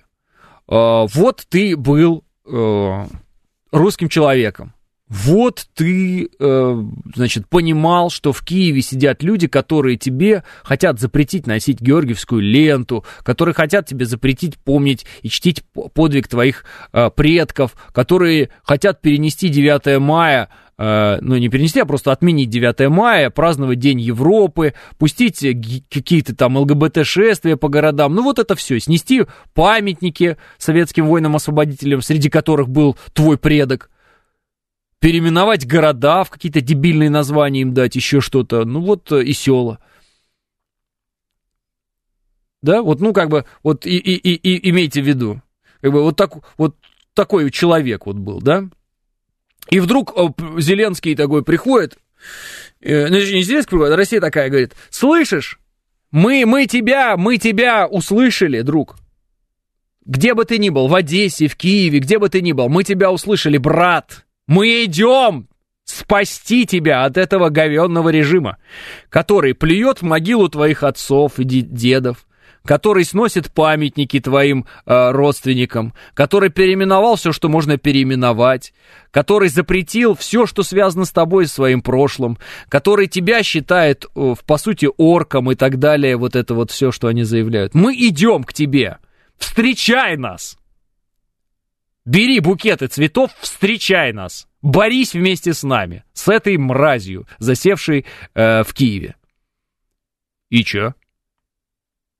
Понимаете, да? А он такой, нет, ты напал на меня! В смысле? Вы же в концлагере, вы же в концлагере, вы же, вам же все не нравилось, связанное с этой властью. Вы же сами говорили, что эта власть не представляет вас. Чё, Харьков так не говорил, что ли? Говорил. Одесса так не говорила. Говорила. Ну что? Что произошло? Что? В какой момент вдруг беда объединяет? Так она должна-то объединять-то нас с ними. С тем, кто понимал, что э, вот этот режим Порошенковский, Зеленковский там или прочие, это все беда с тем, кто понимал, что Евромайдан, он не просто так происходил. Мы же должны объединяться, но я смотрю, все с точностью наоборот. Что, дураки, что ли? Как это так происходит? Мы от своих ценностей не отказываемся. Они такие же, какие они и были, обратите внимание. Мы в воздухе не переобуваемся. Мы как шли по одной вот дороге, по ней идем. А как быть с теми, кто там в тринадцатом году ходил э, с георгиевскими лентами из, э, значит, цветы возлагал к памятникам советским воинам-освободителям, а теперь их сносит. В чем прикол? Это были, значит, не убеждения у них там, не было у них никаких убеждений. Потому что как бы ты не воевал, Или там, не, ну, что бы ни происходило, ты свои-то убеждения в какой момент меняешь? И на какие?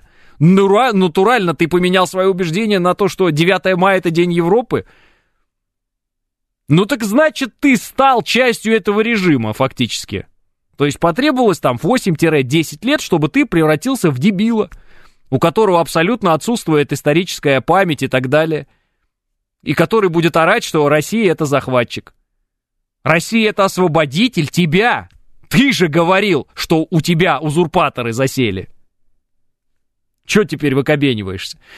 Мне так особенно интересно наблюдать за этими украинскими в кавычках журналистами, там, которые здесь тусовались на федеральных каналах у нас, рассказывали, какие узурпаторы во власти в Киеве. Сейчас у них там э, своя тусовка, все. И в какой-то момент я осознал, там, певицы эти все, эти э, артисты какие-то, они там в какой-то момент что-то осознали. Довольно смешно. А... Возможно, нужно 8 лет расстрелов, тогда дойдет, пишет Панк 13. Но и что их расстреливали все 8 лет? Прям всех? Прям всех? Нет, мы знаем, политические убийства были. Мы знаем, что были э, э, людей убивали э, в Донбассе. Мы это видели. А в Одессе что? Мы видели, как убили э, одесситов в Доме профсоюзов. Мы это видели. Так в Евровидении было, вот и День Европы, пишет Николай. Специалисты говорят, что изменить ситуацию могут лишь МСТА, гиацинт и наши вакцины Спутник Ви, пишет Борисович. А... Ну, возможно, они поменяли их в тот момент, когда мы вошли и вышли из Херсона или Красного Лимана, не хотят в Укргестапо попасть, пишет Диади. Неправда, Диади? Мы не заходили в Одессу и не выходили из нее. И в Киев мы не заходили и не выходили. Что случилось с боксером Усиком? Что случилось с многими другими персонажами? Что случилось с русски, прорусскими политиками, которые вдруг стали такими э, шановными громадянами, такими украинцами, что прямо с ума сойти. Все с мягким знаком у них. Ну? Как такое? А у нас вчера в День Победы сын родился. А, Б, С пишет. АВС. Или ABC? Не знаю. Поздравляю в любом случае. Как назвали? Я думаю, что, наверное, по логике надо называть Виктор. Правильно? Если Вик, Вик, Виктори победа, Виктор, наверное. Нет? Как назвать? Судя по родственникам и друзьям, которые перестали общаться с той стороны, одни бандеровцы остались. Вменяемые переехали. Кого освобождаем и от кого, непонятно, пишет Маргарита.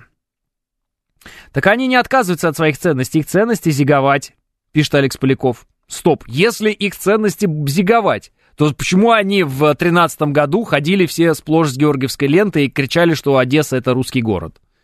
В чем смысл, я не понимаю. Там вывезли весь город, завезли новый город. Ну, просто интересно вот э, узнать. Как такое может быть? Как в момент X, как в момент начала специальной военной операции, в некоторых городах все такие не «Ага, мы ждали этого всегда!» И не приняли нас с распростертыми объятиями. Вот скажите, почему? М-м. Да боятся люди, пишет Ларек-Марек. Боятся люди чего? Понимаете, одно дело бояться, а другое дело сносить памятники. Одно дело бояться, другое дело просить, проводить какие-то голосования, на этих голосованиях сносить все памятниками, увлеченно все уничтожать вокруг себя. Ну и потом, э, ну вот, бояться, вы говорите. А они как думают, если нас э, разобьют? Им э, они потом подстроятся просто там под местную власть или как? Ну, типа, за эти 8 лет 10 подстроились теперь, ну и как бы нормально уже. То есть им, в принципе, не сильно важно, кто победит, правильно? Так а зачем тогда говорили об этом? Расстреляют сразу, пишет Анна. Ну, естественно. Страх у людей, посмотрите, как хватают их на улицах, кто не с нами, тот против наш, пишет э, Вадим. Хорошо, хватают сейчас на улицах. В 15-м хватали на улицах? В 16-м хватали на улицах? В 17-м, в 18-м, в 19-м, в 20-м, в 21-м? Такой вопрос. И второй вопрос. Сколько митингов на Крещатике прос, прошло э, под лозунгами «Хватит бомбить Донбасс». Просто скажите, сколько их было. Я не следил. Мне интересно, вот сколько по количеству их было. Как, ну вот, кто владеет информацией? Типа, один, два было? Половина хотя бы была? Ну, может быть, вышли 10-20 тысяч человек хотя бы, не то что 100, но 10-20 тысяч человек, и прыгнули все и крикнули э, «Хватит бомбить!» Что-то такое. Было такое или нет? В Киеве, например. По-моему, нет. А вы не устали еще? Нет, я и не устал, Денис, вообще не устал. Я абсолютно нормально себя чувствую. Спасибо большое, что осведомились о моем здоровье. Вот. Я не устал. Потому что, как мне кажется, те вопросы, которые я сейчас задаю, они вот как раз очень существенные, на самом деле. Потому что вот некоторые наши слушатели хотели существенных разговоров. Вот существенный разговор. И существенные вопросы. Вообще такие, вполне себе весомые. А Одесса еще не принадлежит России, так как Донбасс. Граждане понимают, чья власть сейчас, поэтому и боятся, пишет Близ Шенли. Подождите, нам все время говорили, что на Украине все... Я еще раз завожу этот разговор. Все свободные, а мы здесь рабы. А они там свободные, а мы здесь рабы.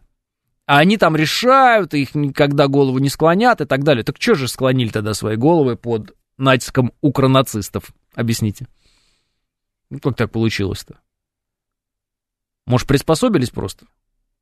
Может, просто потому что, просто, просто потому что, ну, как бы, ну, как бы, ладно уже, а что? Уже же как бы обжились и что-то. Может, так? А может быть, э, э, ну, ладно. Приспособленцы, пишет Алексей. А может, и приспособленцы, Алексей. Понимаете? Ну, может быть, свадьба в Малиновке это не шутка вовсе. Может, это вообще не комедия. Может, это вообще не комедия про свадьбу в Малиновке? Понимаете? Сегодня они там, завтра они сям, послезавтра еще где-нибудь.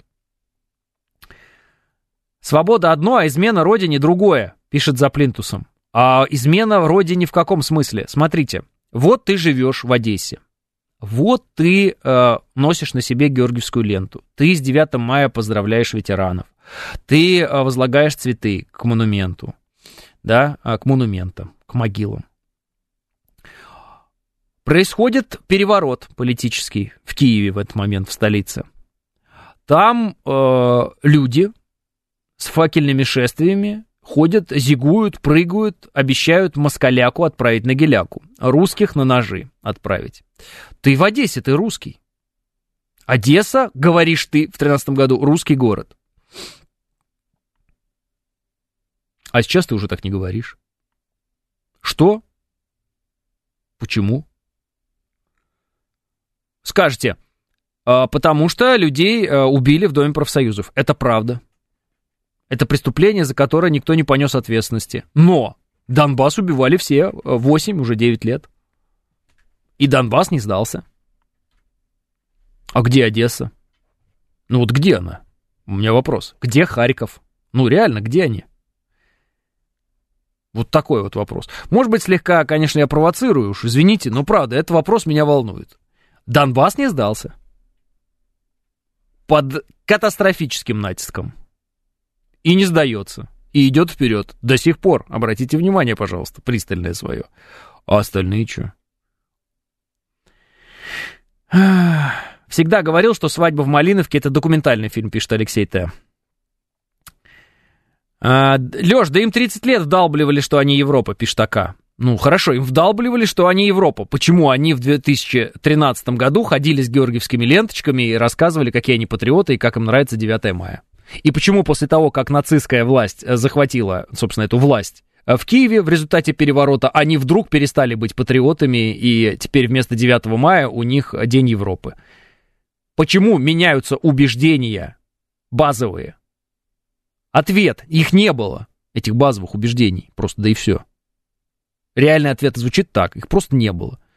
Конъюнктура была такая, значит, надо было делать так. Теперь она другая, значит, надо делать по-другому. Будет она третья, будут делать третья, ну и все.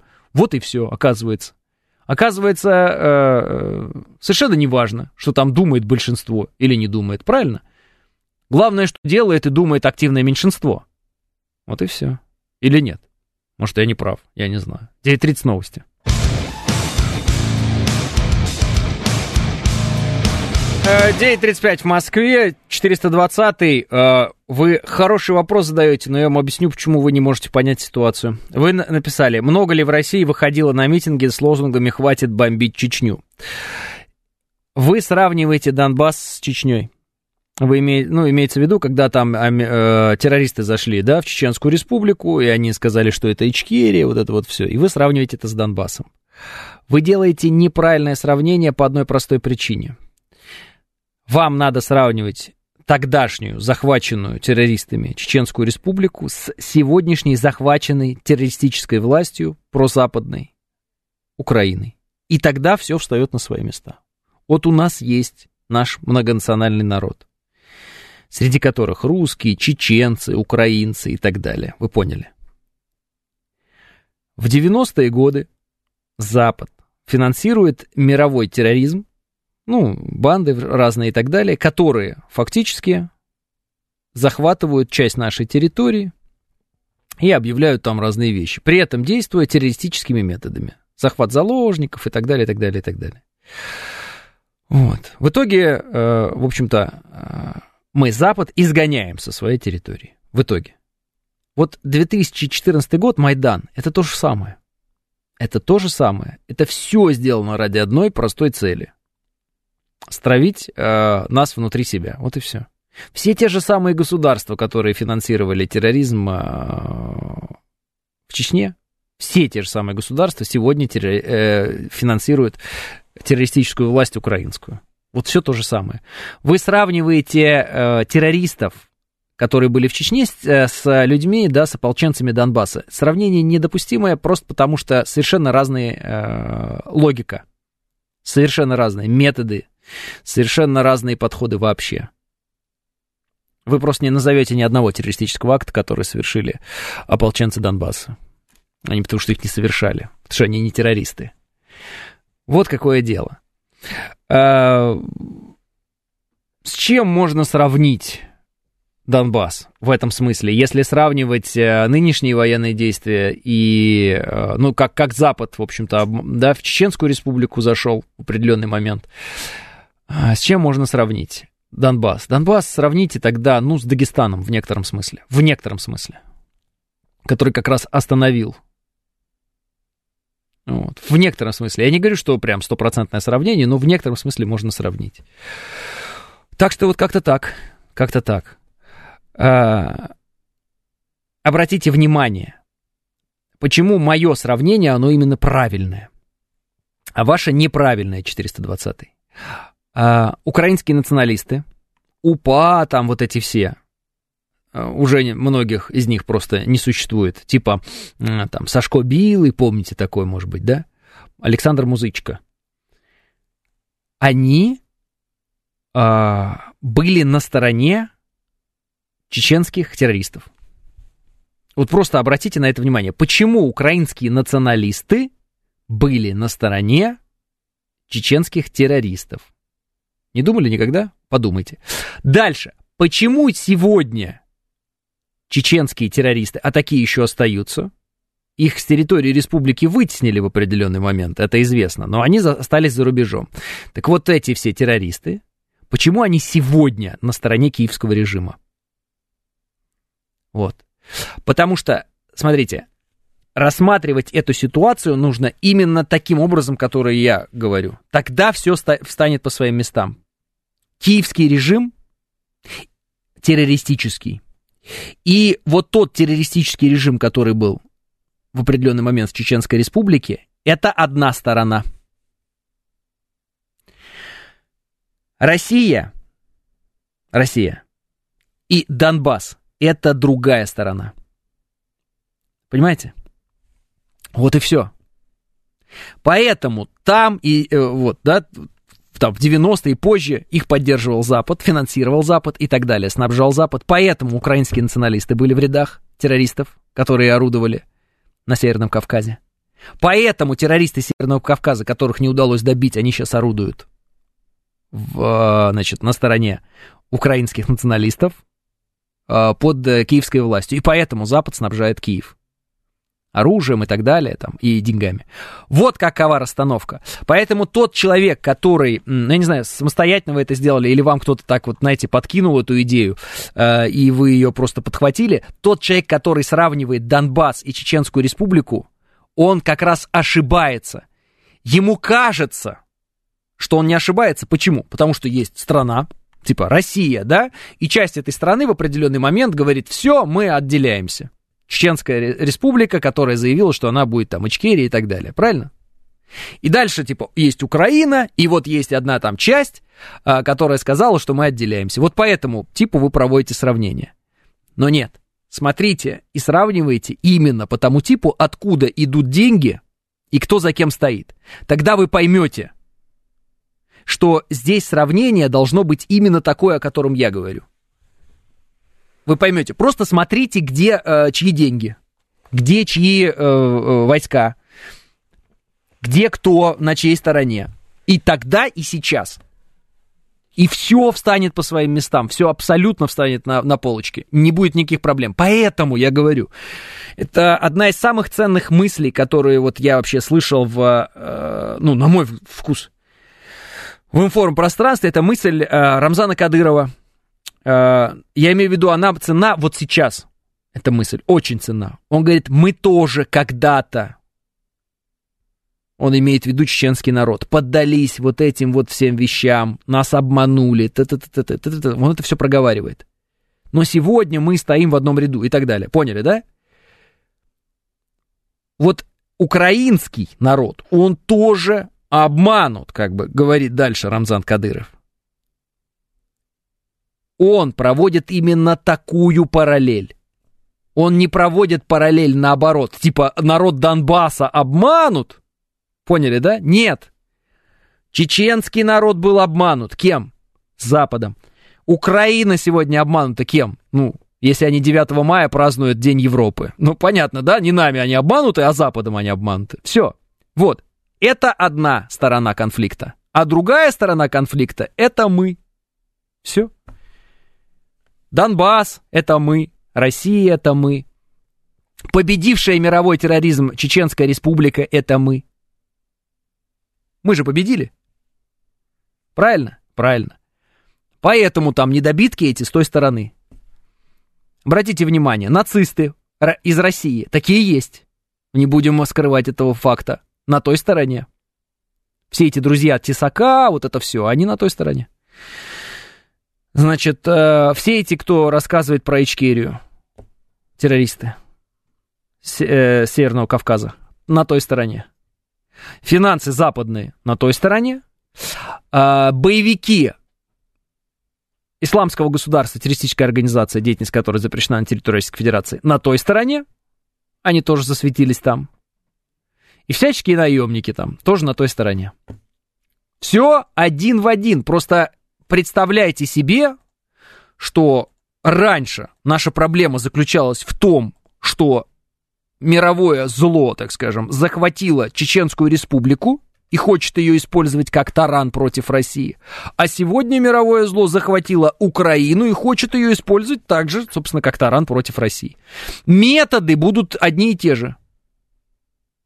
Расчеловечивание русских против русского мира – геноцид против русских, который никто не будет замечать. Никто не будет замечать. Вот. И так далее. Все. Все будет то же самое, один в один. Все будут просто закрывать глаза и э, не ждите даже ничего от этого. Никакой правды. Судя по спонсированию, э, ну понятно, э, пустовое сегодня... Дяди, идите в жопу, пожалуйста. У человека отличный был вопрос. И я вижу, что он не понимает как бы позиции самой, в чем э, как бы в чем разница. И я знаю, что вот этот вот э, миф, да, идеологический, его используют наши оппоненты. Они сравнивают э, Чеченскую республику в определенный момент захваченную террористами, вот, с Донбассом. Но это сравнение абсолютно в корне неверная. Чеченская республика была захвачена террористами и функционировали эти террористы на деньги Запада. и цель была разрушение России. Украина захвачена террористами, э, функционируют они на деньги Запада, все, вооружаются они Западом, с той же самой целью уничтожения России. Просто перед нами теперь куда более, как бы сказать, мощный э, противник. Все. Его больше. Он сильнее вооружен, его э, сильнее вооружают, его сильнее финансируют, потому что они понимают, что если мы решаем эту задачу, то остальные задачи для нас будут меньше. Это самая крупная задача, которую нам нужно решить. Вот и все. Они это понимают, и мы это понимаем. А, вчера спорила со знакомым, он говорит, что русские и Россия пошли на Украину, чтобы защитить людей Донбасса, а почему Таджикистан с Киргизией не пошли на Россию, когда в России их людей тоже убивали, скинхеды в начале 2000-х. Ой. Да, у людей, в общем, конечно, каша в голове конкретная, поэтому даже не знаю, что тут отвечать. По поводу скинхедов. Скинхеды никогда у нас не были властью и не будут. Все. Ответ прямо элементарный. По поводу э, разброда 90-х, э, опять же, нужно понимать, почему он был. Почему все вот это вот, все, все эти движухи, они начались. Они начались, потому что была одна идеология стройная, которую сломали, и ничего взамен не дали. И, соответственно, все росло так, как росло. Поэтому огромное количество людей, э, снаркоманившихся, спившихся, э, погибших э, в результате обыкновенной вот бытовухи какой-то, просто сгинувших людей, ну и так далее. И поэтому, в том числе, рост националистических настроений в некоторых республиках бывшего Советского Союза, подогреваемый Запада, финансируемый Запада, который привел, собственно говоря, к тому, к чему привел. Более того, если вы посмотрите тех, кто, э, ну вот этих сепаратистов, да, еще в Чеченской республике, которые когда-то орудовали, они все были проукраинскими. От и до. Не в смысле за украинский народ, а в смысле за вот этот бандеровщину.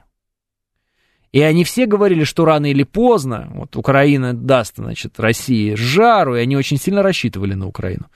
Этот план по поводу э, Украины, которая должна расколоть Россию, он же давно известен, и он придуман, в общем-то, всеми теми же людьми, которые спонсировали весь сепаратизм антирусский, который вообще существовал и существует на территории бывшего Советского Союза.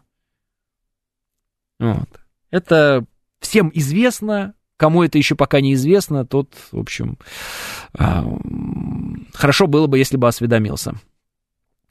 А самое гнусное, что американцы планировали всю эту войну и втянули нас, они очень подлые, пишет Владимир Че. Подлые, не подлые, они действуют так, чтобы им было выгодно.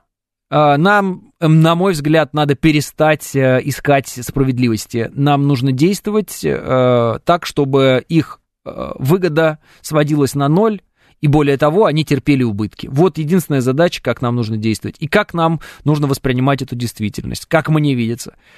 Наша проблема еще и в том, что мы любим вот рефлексировать на тему «американцы очень плохие, как они могли так поступить, а мы им поверили» и т -т -т -т. Послушайте, это бизнес, в нем нет ничего личного. Мы мешаем. Мы мешали в 90-е, мы мешали до 90-х, мы мешаем.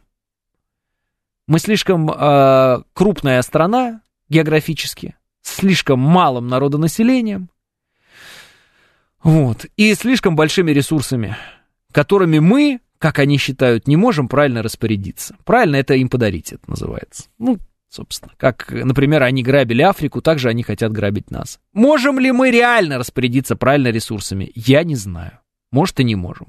Но то, что нам от этого ничего не перепадет, если они это заберут, мы уже убедились в, нач... ну, как бы в 90-х. Все. Нам от них сценарий прописан один. Помереть. Это ясно. Это уже прямо 100%. Поэтому, в принципе, а, было бы неплохо, если бы мы начали уже не на эмоциональном уровне, а именно на системном, абсолютно холодном, аналитическом таком уровне противодействовать. Все. Я думаю, я полагаю, что в этом и есть примерно замысел э, сегодняшней, сегодняшнего нашего руководства. Что пора. Потому что дальше, собственно, некуда. Э, в США понимают, что в ближайшие лет 20 им не стоит теперь воевать в любой стране, так как это точно будет вторая Корея, будет завалена нашим оружием и спецами, пишет Строгинский.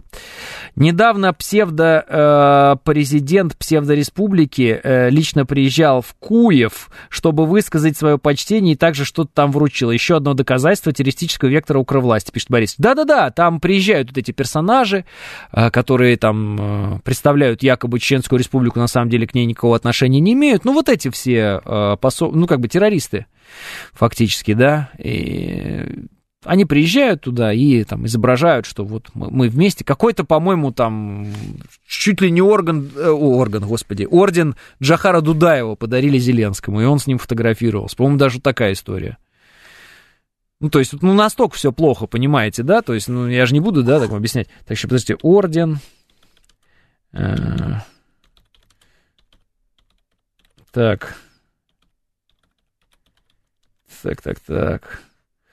Да, да, да, да. Вот сейчас, сейчас, секундочку. Президент gov.ua. То есть это все это официальный ресурс, который ни черта открывается.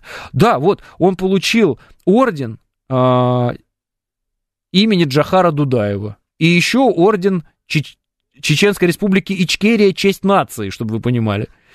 Это вот недавно произошло недавно. 12 апреля 2023 года это произошло. Так что, э, кто это мне писал? Э, хороший вопрос был, мне понравилось то, что человек его задал. Вот. Тот, кто писал про сравнение, и выходили у нас люди или нет. Вы, я надеюсь, меня поняли, и вы, надеюсь, поняли, что те люди, которые вас пытаются завести в ловушку с э, Чеченской республикой и ДНР, ЛНР, что это, мол, одно, и тоже э, они специально вас вводят в эту э, идеологическую ловушку для того, чтобы вы э, не могли понять, что на самом деле происходит. И я надеюсь, что мое объяснение э, стало полезным для вас и для многих других людей, которые не понимают, как строятся аргументы в этом споре, в этом диалоге, так скажем. Ну, он не существующий диалог, это, знаете, такой, это два монолога на самом деле. Но вот как аргументы выстраиваются здесь. Как вообще сама вот схема этого спора, условно говоря, если его представить себе, как она выстраивается. Зачем противодействовать? Возможно, стоит выстраивать независимую политику для получения собственной выгоды, а не противодействия, пишет 72-й. Дело в том, что 72-й мы пытались выстроить свою политику на основе э, собственной выгоды, а не противодействия. Соединенные Штаты Америки и Запад понимают, что э, им для этого нужно, например, Черное море, чтобы им было хорошо, и они себя хорошо чувствовали, а Россия была покладистой и доброй. Крым нужен был принципе, если бы мы, ну, мы, я имею в виду, да, все мы вместе, и крымчане, да, если бы мы не приняли то решение, которое мы приняли, э, ну, у нас бы уже не было Черного моря, просто, да и все. И положение геостратегическое, да, вот такое в военном смысле, военно-политическое, оно было бы у нас гораздо, гораздо, гораздо слабее. У нас бы уже фактически не было Балтики, то есть у меня нет никаких сомнений, что там Швецию, Финляндию они по-любому бы в НАТО взяли. Вот, они бы отжимали у нас Балтику и еще Черное море заодно. Обязательно. Собственно, вся загвоздка э, процесса, который был распланирован на 2014 год, она произошла из-за того, что Крым э, не пошел с Киевом. Все. Это вся загвоздка для американцев была. И дальше как бы долгое-долгое вот это вот время для решения разных задач. Нам для того, чтобы набрать наши силы, я думаю, им для того, чтобы им набрать силы, нам для того, чтобы укрепить свою экономику, вот, чтобы... Ну, сейчас она лучше справляется, чем бы она в 2014 справилась. Представьте себе такое же количество санкций в 2014 году против нас. Я думаю, что мы бы не сдюжили вообще. То есть все все, в общем-то, понимали примерно, плюс-минус, и э, все пришло к тому, к чему и должно было прийти. Я просто напоминаю, что Крым, э, он наш, но его не признали те ребята, которые сегодня спонсируют э, режим киевский. А это значит, что э, так или иначе, они этот вопрос с повестки не снимали все эти годы и продолжают педалировать эту тему. Обратите внимание.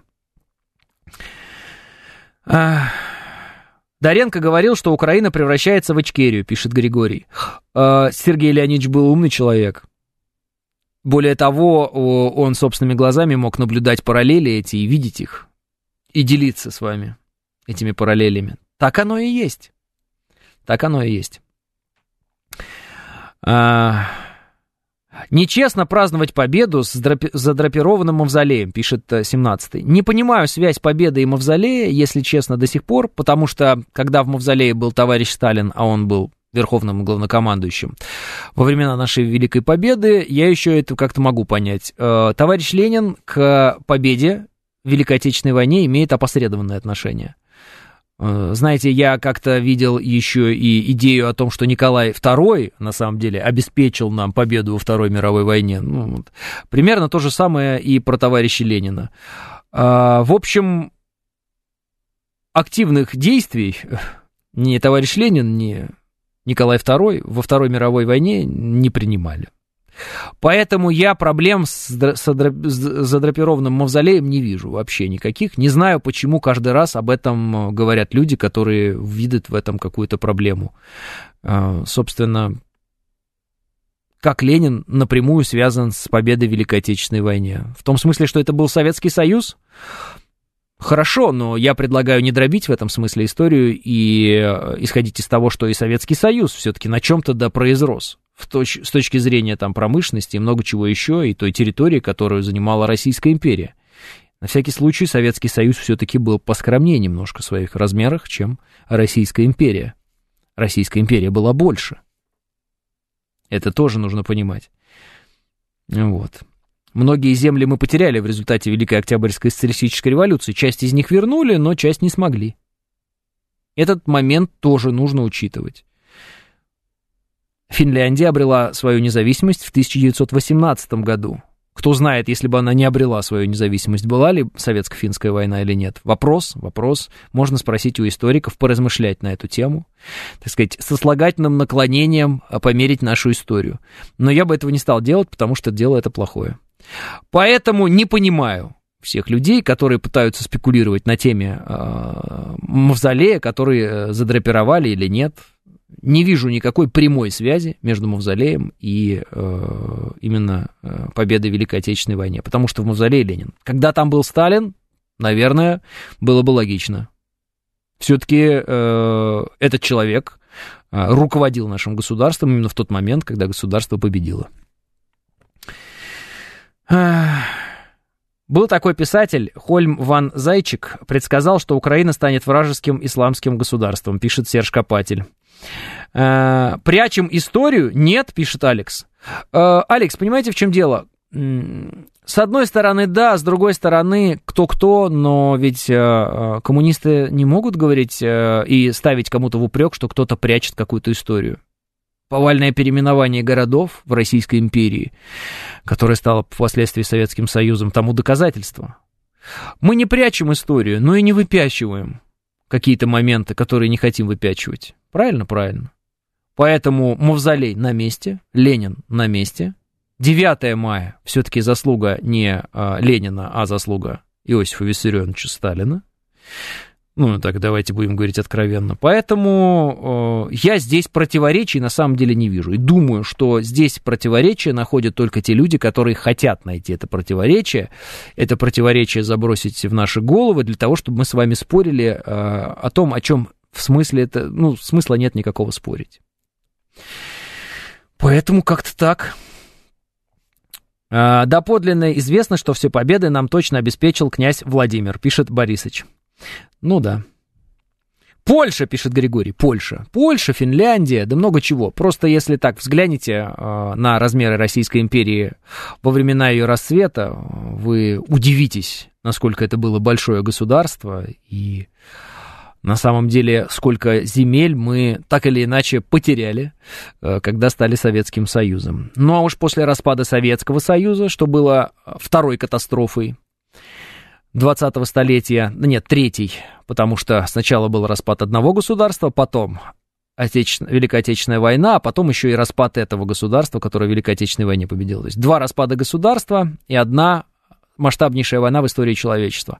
Вот эти три катастрофы привели нас э, к тому положению дел, в котором мы находимся сейчас. Ну и вот хотели додробить, видимо, еще. В общем-то, наши э, заморские коллеги, ну вот мы решили огрызаться. И правильно сделали, потому что если не огрызаться, то нас и дальше будут дробить, в этом нет никаких сомнений вообще. Как, какими методами, насколько долго, быстро, это не важно. Важно, что стратегия такая — раздробить нас. Вот и все. Мы должны противодействовать этой стратегии и всегда о ней помнить. 10.00, я прощаюсь с вами до завтра, и да пребудет с вами сила.